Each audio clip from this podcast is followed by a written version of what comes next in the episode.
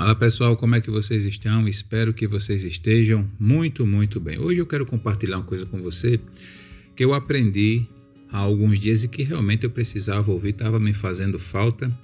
E foi um erro que eu tenho cometido por muito tempo e eu estou tentando aprender com esse erro para não errar novamente. Espero que você não esteja cometendo o mesmo erro, mas se estiver cometendo, é o momento de mudar esse caminho, mudar esse percurso e começar uma nova história. Olha só, o texto que eu vou compartilhar hoje está lá em 2 Samuel, capítulo 19, ali a partir do versículo 33. Fala de um homem chamado Barzilai. Era um homem idoso, muito rico de outro país, que abrigou o rei Davi quando ele estava fugindo ah, de Saul.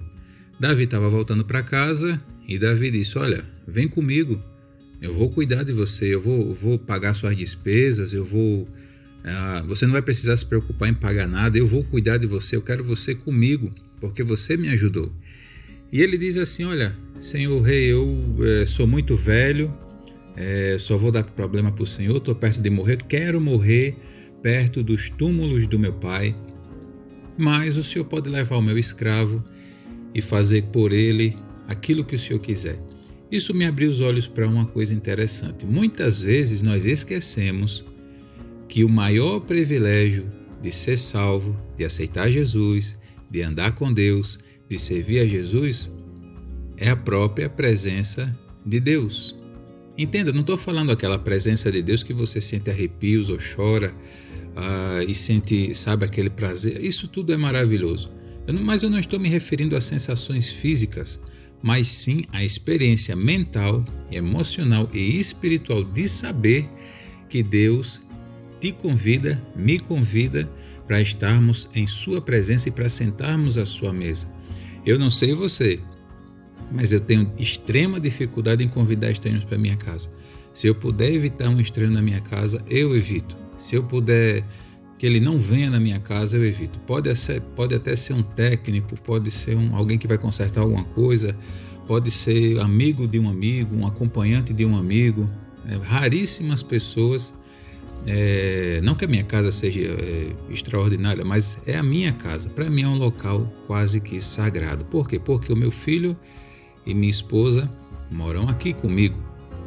É isso desde do, da, da época que eu era ainda muito jovem ainda era criança. Agora você imagine que o próprio Deus, conhecendo a mim e a você, conhecendo todos os nossos defeitos, todo o nosso procedimento, todas as vezes que caímos, todas as vezes que erramos, ele sabe que não somos flor que se cheire. Eu falo por mim. Mesmo assim, ele diz: Olha, venha à minha presença, sente aqui, ouça o que eu tenho a lhe dizer, aproveite da minha presença. Nós confundimos essa presença de Deus com sensações Confundimos andar com Deus com sucesso, crescimento, realização, reconhecimento, beleza, admiração. E nós esquecemos que o mais importante de Deus é o próprio Deus. O melhor de se andar com Deus é estar com Deus. E nós confundimos.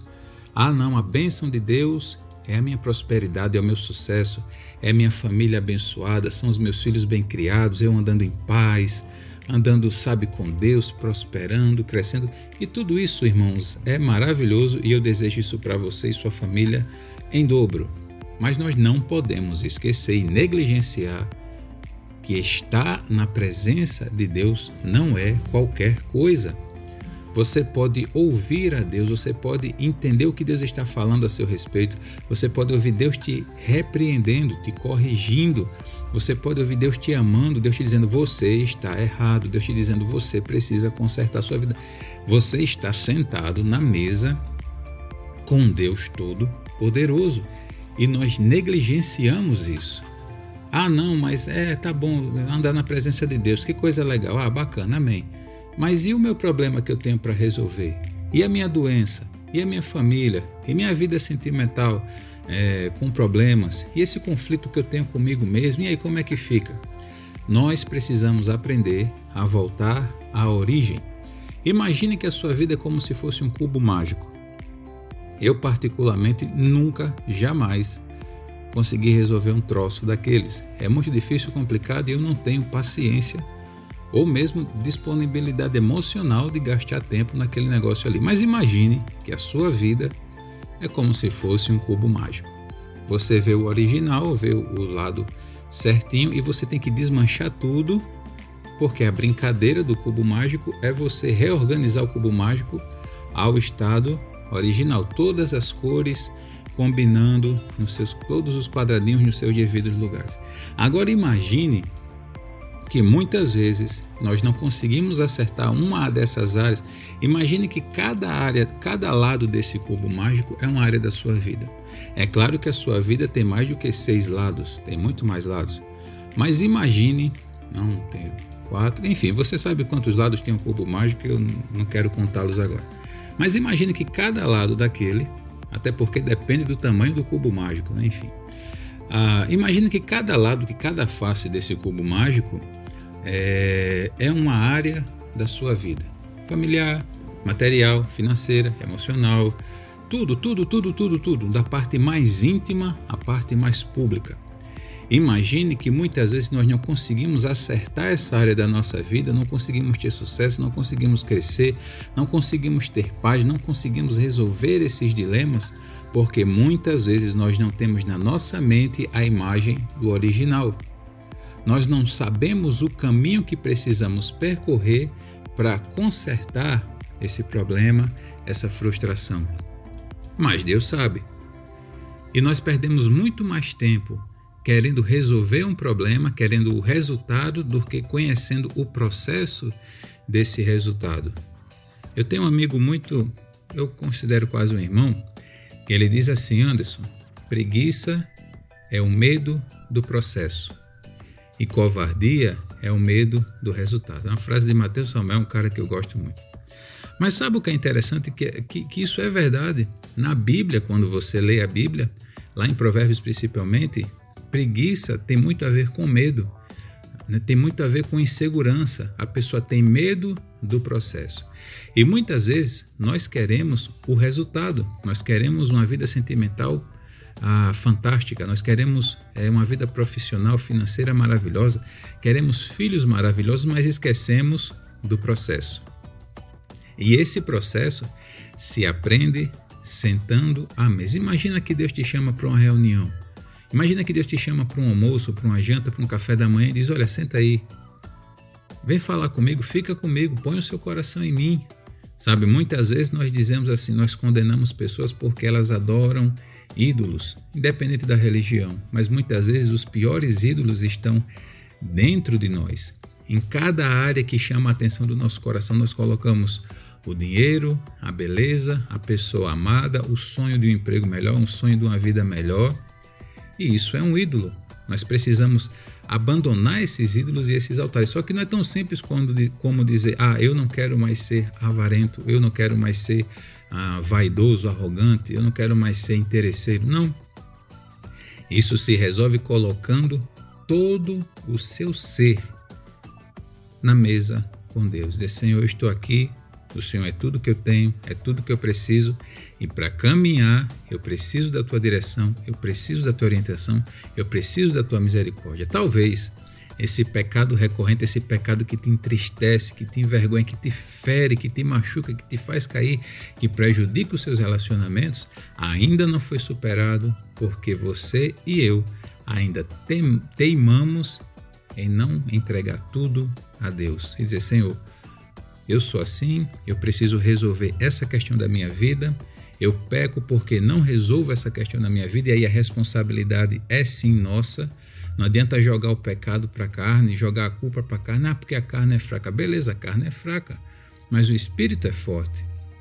E o nosso espírito enfraquece quando nós saímos da mesa para tentar resolver as coisas do nosso jeito, segundo a nossa força, segundo a nossa vontade, sem saber o processo que Deus quer que possamos, que a gente vai conseguir resolver esse problema. Você pode resolver como o mundo faz, resolve por fora e por dentro resolve depois.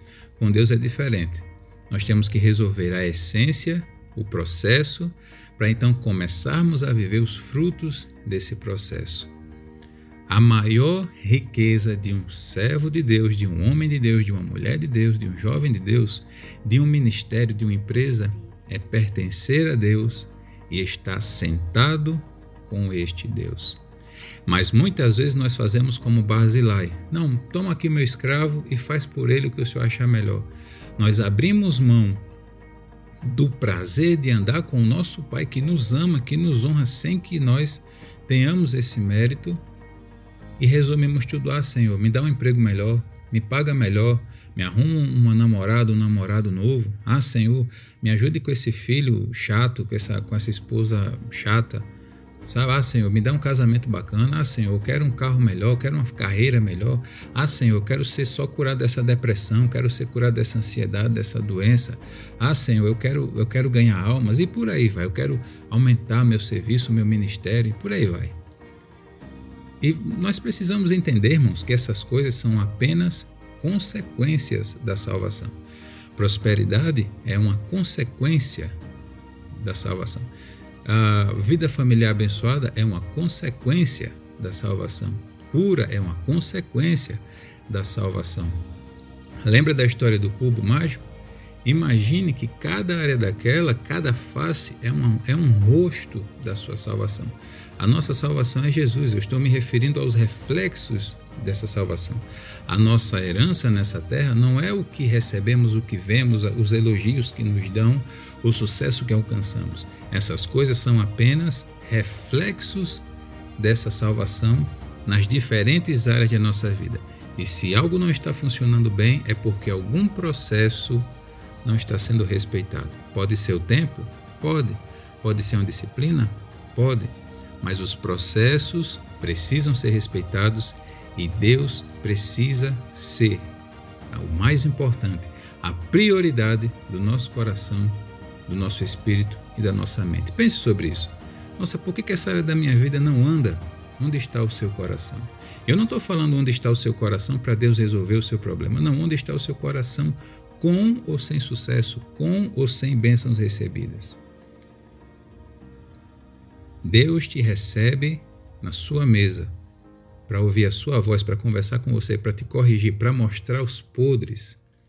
Muitas vezes você diz: Senhor, me transforma e parece que você piora. Sabe por quê? É porque Deus está revirando o barro, Deus está revirando as estruturas. E às vezes, para reformar uma casa, ela fica feia, as coisas ruins aparecem, as fissuras, as infiltrações, as infestações de insetos aparecem. Por quê? Porque está sendo feita uma reforma. Mas para que isso aconteça, o mais importante na minha vida deve ser a satisfação plena de saber o meu lugar é com Deus. O meu negócio é com Deus. A minha prioridade é o Senhor. Ele vai ser a prioridade do meu coração e da minha vida. E eu sei que Ele vai cuidar de mim. E eu sei que Ele vai me guiar. E eu sei que Ele tem o melhor dessa terra para mim. E eu sei que eu vou viver o melhor. Mas a minha prioridade é andar com Deus. Este é o processo. Esta é a origem de toda cura, de todo sucesso, de toda restauração. Eu espero que você pense sobre isso. Espero que esse não seja o seu problema. Mas se for, é um tempo de recomeço. É um tempo para você estar no lugar certo sabe? No seu lugar, na sua casa, com seu pai. Tá bom? Que Deus te abençoe. Se eu estiver falando alguma bobagem, por favor, desconsidere isso. Mas se o que eu falei faz sentido para você, ou você acha que ah, não serve para mim, mas serve para outra pessoa, quando você estiver conversando com essa pessoa, discipulando, pregando alguma coisa, comente sobre esses assuntos com ela, para que possamos alcançar mais pessoas, tá bom? Deus te abençoe, valeu, até a próxima. Tchau.